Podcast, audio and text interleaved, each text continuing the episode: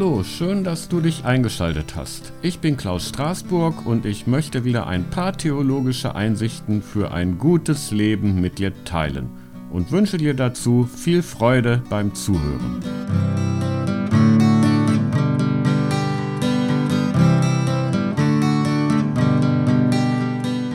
Was bringt uns die Zukunft? Das möchte wohl jeder Mensch gerne wissen. Also früher im alten Israel gab es etwa 500 Jahre lang Menschen, die, ja was eigentlich, in die Zukunft sehen konnten?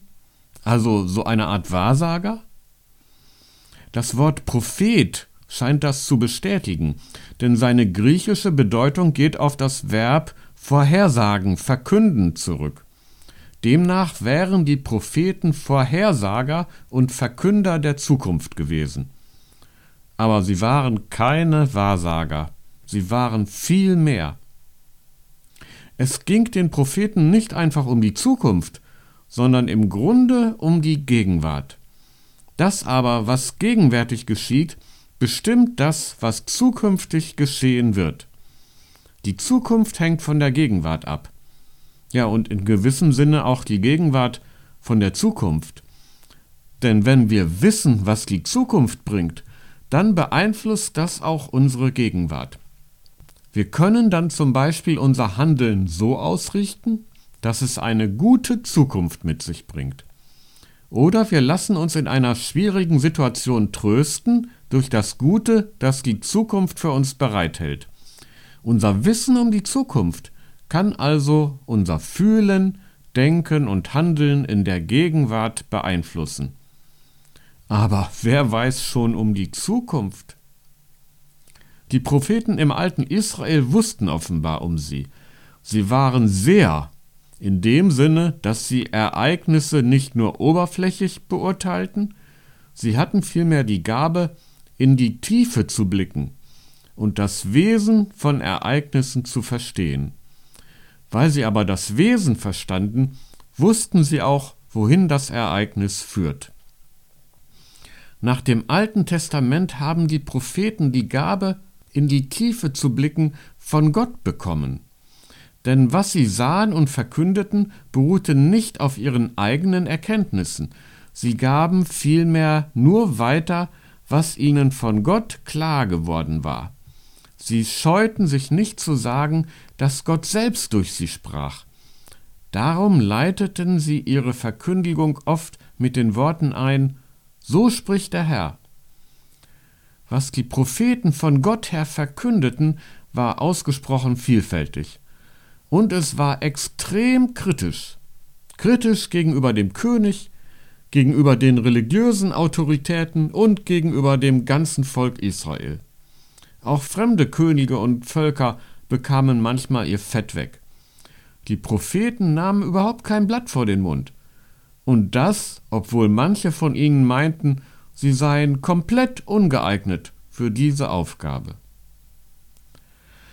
Was die Propheten im Einzelnen zu sagen hatten und was das für uns bedeutet, möchte ich in sechs Punkten zusammenfassen. Ich habe den Artikel in zwei Teile geteilt, weil er recht umfassend geworden ist. In diesem ersten Teil geht es um die von den Propheten geäußerte Kritik an verschiedenen gesellschaftlichen Verhältnissen. Im zweiten Teil wird es dann um die Ankündigung von Unheil und Heil durch die Propheten gehen. Erster Punkt ist jetzt Kritik der Religionsausübung. Die Propheten Israels waren natürlich Menschen, die an Jahwe, den Gott Israels, glaubten. Überhaupt waren damals in Israel alle Menschen religiös. Es gab noch keinen Atheismus im heutigen Sinn. Der religiöse Kult wurde nach allen Regeln vollzogen. Dennoch kritisierten die Propheten die Religiosität der Menschen aus verschiedenen Gründen.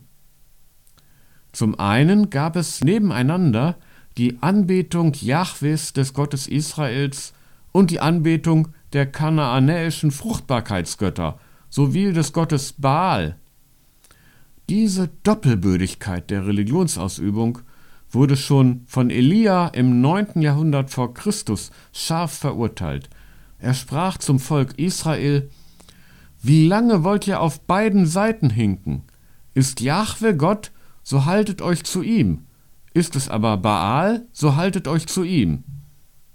Aber das Volk gab keine Antwort. Hier wird die Unentschlossenheit der Glaubenden deutlich, sich für einen Gott zu entscheiden. Warum auch sollte man sich entscheiden? Ist nicht Baal genauso wichtig wie Jahwe? Können nicht beide in der Not hilfreich sein? Man kann sich fragen, ob es etwas Ähnliches nicht auch heute gibt. Sind nicht der Gott Jesu und der Gott Mohammeds eigentlich dieselben? Ist es nicht egal, wem man vertraut? Oder kann es schaden, den christlichen Gottesdienst zu besuchen und zugleich ein wenig buddhistische Spiritualität zu pflegen?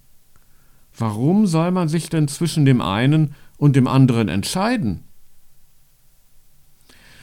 Der zweite Kritikpunkt der Propheten galt dem gut funktionierenden Kult, den Gottesdiensten und Opfern. Aber was hatten sie denn daran auszusetzen? Sie kritisierten, dass dieser strahlende Kult gepaart war mit sozialer Ungerechtigkeit.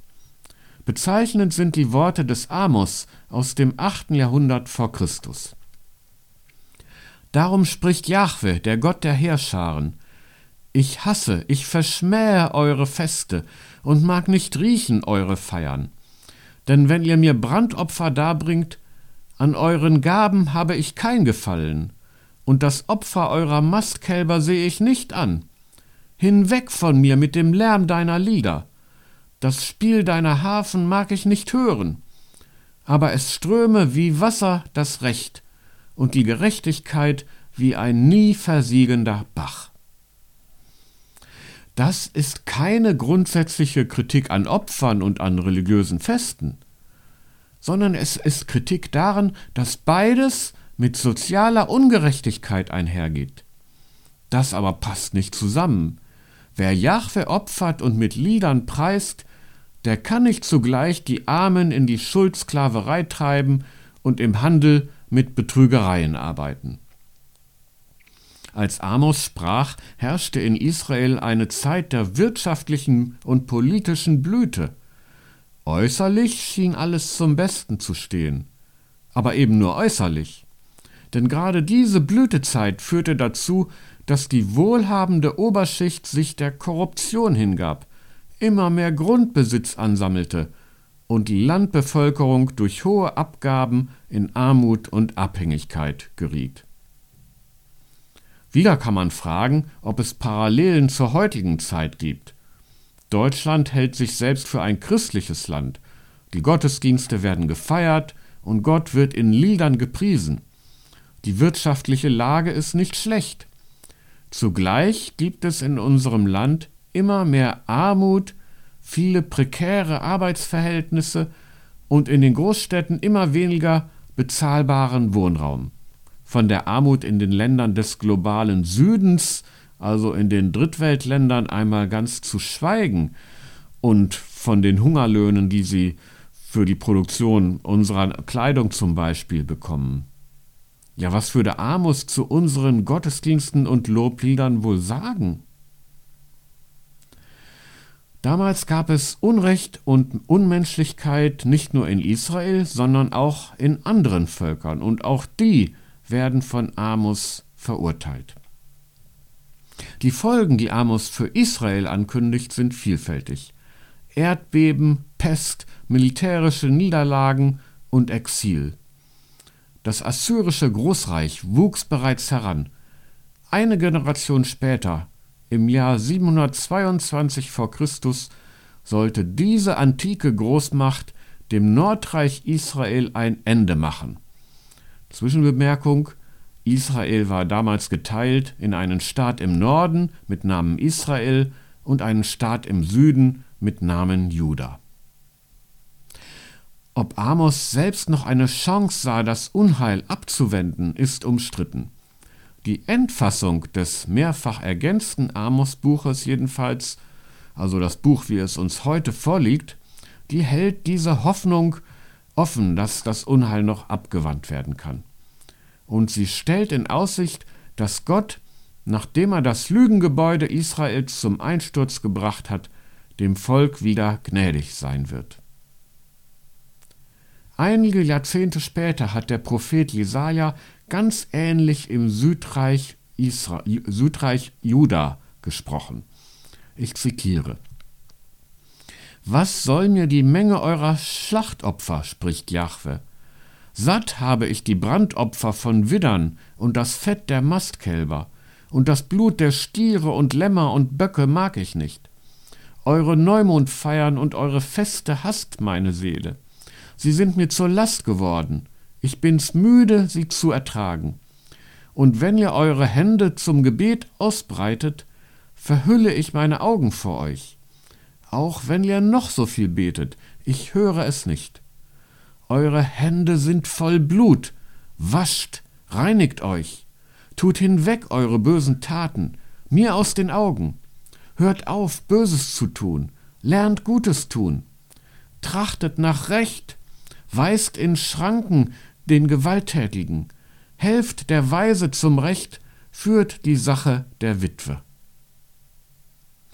Soweit Jesaja damals. Es zeigt sich, Gott leidet unter der Unwahrhaftigkeit des Gottesglaubens. Es ist ihm eine Last, er kann es kaum ertragen. Darum kann er auch die Gebete derer nicht mehr hören, die im täglichen Leben Gewalt üben und Unrecht tun.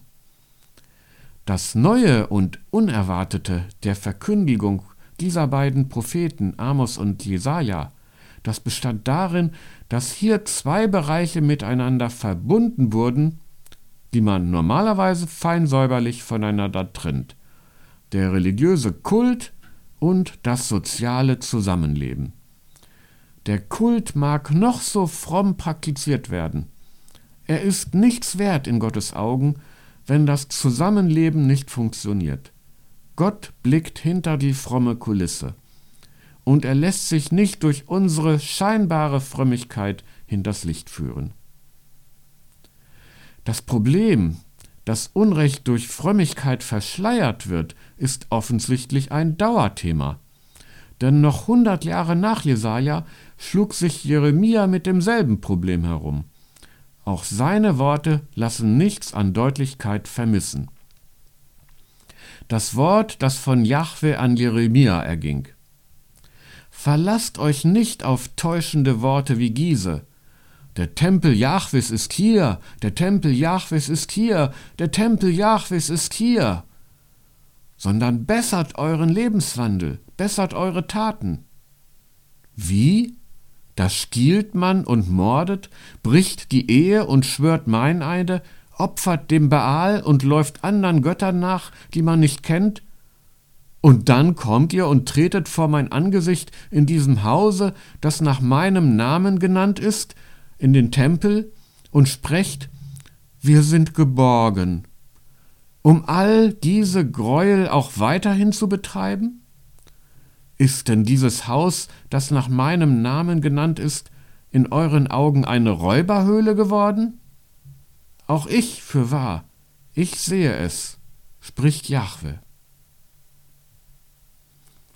Alle Beteuerungen der Tempel Jahwes, und das heißt nach damaligem Verständnis Gott selbst, sei hier mitten unter dem Volk, sind Täuschungen, wenn der Lebenswandel dem nicht entspricht. Alle Gefühle, bei Gott geborgen zu sein, können ein tragischer Irrtum sein. Die Warnung, die wir hören können, ist, reden wir uns nicht ein, dass alles gut ist, wenn es nicht gut ist. Täuschen wir uns nicht über uns selbst und die Verhältnisse. Geben wir stattdessen Gott die Ehre mit unserem Glauben und mit unseren Taten. Die Propheten mussten für ihre klaren Worte oft teuer bezahlen. Diese Botschaft wollten die Mächtigen nicht hören. Auch heute will man Worte, die der herrschenden Politik widersprechen, nicht hören. Die damalige Bischöfin Margot Kessmann sagte in ihrer Neujahrspredigt am 1. Januar 2010, Nichts ist gut in Afghanistan. Sie erntete viel Empörung dafür. Heute wissen wir, dass sie wohl recht hatte. Ich komme jetzt zum zweiten Punkt, Kritik der sozialen Verhältnisse. Gegen Ende des 8. Jahrhunderts formulierten die Propheten Jesaja und Micha ihre Anklagen. Die sozialen Missstände sind oben schon angeklungen. Hier seien zunächst einige bezeichnende Worte des Propheten Micha zitiert. So spricht Jahwe wider die Propheten, die mein Volk irreführen, die Heil verkünden, wenn ihre Zähne etwas zu beißen haben, aber demjenigen den Krieg erklären, der ihnen nichts ins Maul steckt. Darum wird Nacht über euch kommen, dass ihr keine Visionen habt, und Finsternis, dass ihr nicht wahrsagen könnt. Die Sonne wird diesen Propheten untergehen, und der Tag wird ihnen schwarz werden. Hört doch dieses, ihr Häupter des Hauses Jakob, ihr Fürsten des Hauses Israel, die ihr das Recht verabscheut und alles gerade krumm macht, die ihr Zion, das ist Jerusalem, mit Blut baut und Jerusalem mit Unrecht. Seine, nämlich Jerusalems Häupter, sprechen Recht um Bestechung, seine Priester geben Weisung um Lohn und seine Propheten wahrsagen um Geld. Und dabei verlassen sie sich auf Jahwe und sprechen, ist nicht Jahwe in unserer Mitte? Es kann kein Unglück über uns kommen. Darum wird Zion um euretwillen zum Feld umgepflügt, Jerusalem wird zum Trümmerhaufen und der Tempelberg zur Waldeshöhe. Das sind harte Worte. Micha wendet sich gegen die Propheten, die mit ihren Prophetien ihr Brot verdienen und denen, die ihnen Geschenke machen, nach dem Munde reden. Aber auch den Regierenden und den Priestern am Tempel geht es um ihren eigenen Vorteil. Sie verkünden Gottes Gegenwart in Israel und predigen, dass dem Volk kein Unheil widerfahren kann. Zugleich bringen sie selbst Unheil über die Menschen. Sie verdrehen das Recht und gründen das Gemeinwesen auf Verbrechen. Sie sind allesamt korrupt und lassen sich für ihre Worte bezahlen. Die Konsequenzen sind deutlich. Die falschen Propheten werden zum Schweigen gebracht. Jerusalem wird dem Erdboden gleichgemacht und der Tempel zerstört werden. Tatsächlich wurde das Südreich Juda im Jahr 701 vor Christus dem assyrischen Großreich einverlebt. Und die Zerstörung Jerusalems und des Tempels geschahen später im Jahr 587 durch die Babylonier. Die Weherufe des Propheten Jesaja sprechen für sich. Wehe denen, die Haus an Haus reihen und Acker an Acker rücken, bis kein Platz mehr ist und ihr allein Besitzer seid mitten im Lande. Denn vernehmen ließ sich in meinen Ohren Jahwe der Herrscharen. Für wahr, viele Häuser sollen öde werden, große und schöne, dass niemand darin wohne. Wehe denen, die das Böse gut und das Gute bös nennen, die Finsternis zu Licht und Licht zu Finsternis machen, die bitter zu süß und süß zu bitter machen. Wehe denen, die in ihren eigenen Augen weise sind und sich selbst verständig dünken. Wehe denen, die Helden sind im Weintrinken und Kraftmenschen im Mischen des Rauschtranks, die dem Schuldigen Recht geben um Bestechung und dem Unschuldigen sein Recht absprechen. Darum, wie Feuer, wie die Feuerzunge Stoppeln verzehrt und dürres Gras in der Flamme versinkt, wird ihre Wurzel sein wie Moder und ihre Blüte wie Staub auffliegen. Denn sie haben die Weisung Jahwes der Heerscharen verschmäht und verworfen das Wort des heiligen Israels. Die ganze Verlogenheit dieser Gesellschaft wird hier deutlich. Aber diese Verlogenheit, die Gott verachtet, hat keine Zukunft. Das Kartenhaus wird zusammenbrechen. Die prophetischen Worte sind nicht einfach so auf unsere Zeit zu übertragen. Wir können sie aber dennoch ernst nehmen, indem wir fragen, wo es entsprechendes bei uns gibt. Worin könnte die Verlogenheit unserer Gesellschaft bestehen? Wo suchen die Mächtigen unter dem Deckmantel des Guten ihren eigenen Vorteil? Wo wird Unrecht schön geredet? Wo verhindert es die Rechtsordnung, dass den Schwachen Recht widerfährt? Gibt es solche Strukturen des Unrechts auch bei uns? Und gibt es vielleicht auch heute Anzeichen dafür, dass eine verlogene Gesellschaft keine Zukunft hat? Ich komme zum dritten Punkt Kritik politischer Bündnisse. Die Propheten kritisierten nicht nur die innenpolitischen Verhältnisse, sondern auch die Außenpolitik. Im Jahr 734 vor Christus griffen Syrien und das Nordreich Israel gemeinsam das Südreich Juda an, und zwar um es in ein Bündnis zu zwingen gegen die expandierende Großmacht Assyrien.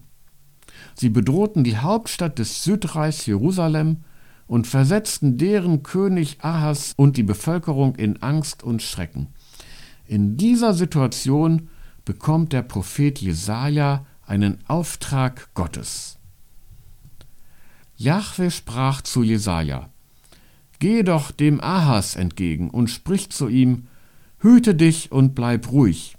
Fürchte dich nicht, und dein Herz verzage nicht vor diesen zwei rauchenden Stummeln von Holzscheiten. Gemeint sind die angreifenden Kleinstaaten. Weil Syrien, Ephraim und der Sohn Remaljas, nämlich das Nordreich Israel und sein König, Böses wider dich beschlossen haben und sprechen, Hinauf gegen Juda wollen wir ziehen, es bedrängen und für uns erobern. So spricht Jahwe der Herr, es soll nicht zustande kommen, und nicht geschehen. Die Botschaft Jesajas an König Ahas ist: Lass dich durch den Aufmarsch der gegnerischen Truppen nicht aus der Ruhe bringen, denn Gott wird die Eroberung Jerusalems nicht zulassen. Ahas jedoch entscheidet sich anders.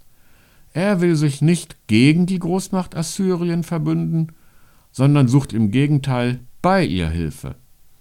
Dafür muss er hohe Tributzahlungen an Assyrien leisten und wohl auch die assyrischen Staatsgötter anbeten, auf einem neuen Altar, den er im Jerusalem, Jerusalemer Tempel im assyrischen Stil errichten lässt.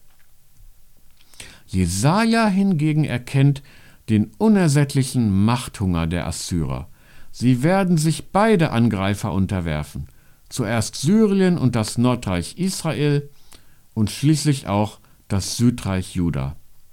Dann wird sich die Politik des Ahas gegen ihn selbst richten.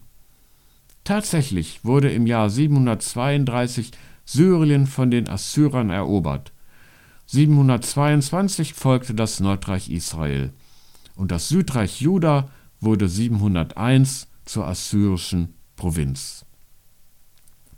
Hundert Jahre später plagt sich der Prophet Jeremia mit ähnlichen politischen und religiösen Verfehlungen. Ist denn Israel ein Sklave oder unfrei geworden, dass er jedermanns Raub sein darf? Löwen brüllen über ihm, brüllen laut und verwüsten sein Land, und seine Städte werden verbrannt, so dass niemand darin wohnt. Dazu scheren die Leute von Memphis und Tachpanes, zwei ägyptische Städte, Sie scheren dir den Kopf kahl zum Zeichen der Sklaverei. Das alles hast du dir doch selbst bereitet, weil du Jahwe deinen Gott verlässt, so oft er dich den rechten Weg leiten will. Was hilft es dir, dass du nach Ägypten ziehst und willst vom Nil trinken? Und was hilft es dir, dass du nach Assyrien ziehst und willst vom Euphrat trinken? Deine Bosheit ist schuld, dass du so geschlagen wirst und dein Ungehorsam, dass du so gestraft wirst.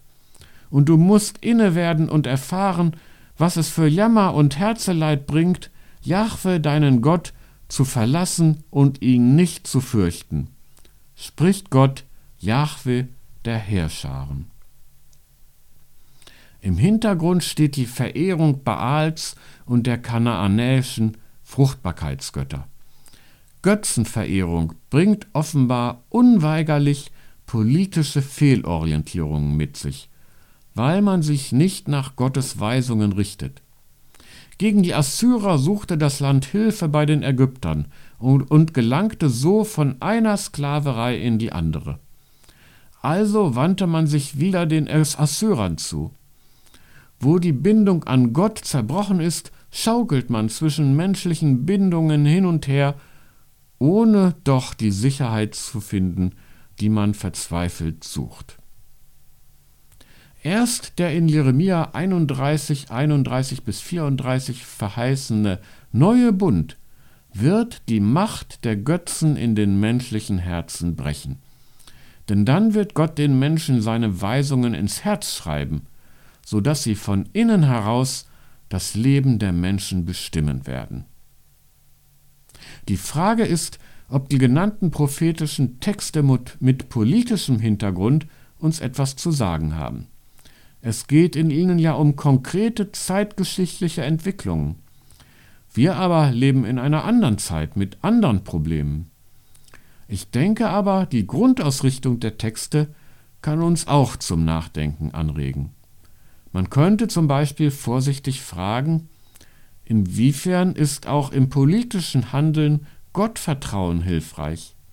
Wo ist es möglich, weniger auf militärische Stärke zu setzen und im Vertrauen zu Gott ein kalkulierbares Risiko einzugehen?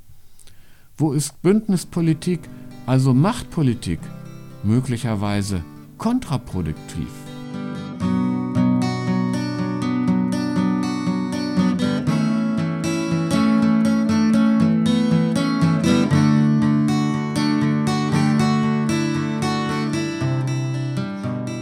Das war's für heute. Nun bist du dran. Denk weiter drüber nach oder schreib mir einen Kommentar oder schalt dich einfach demnächst wieder ein. Bis dahin alles Gute, viel Segen und viele neue Einsichten über Gott und das gute Leben. Bis bald!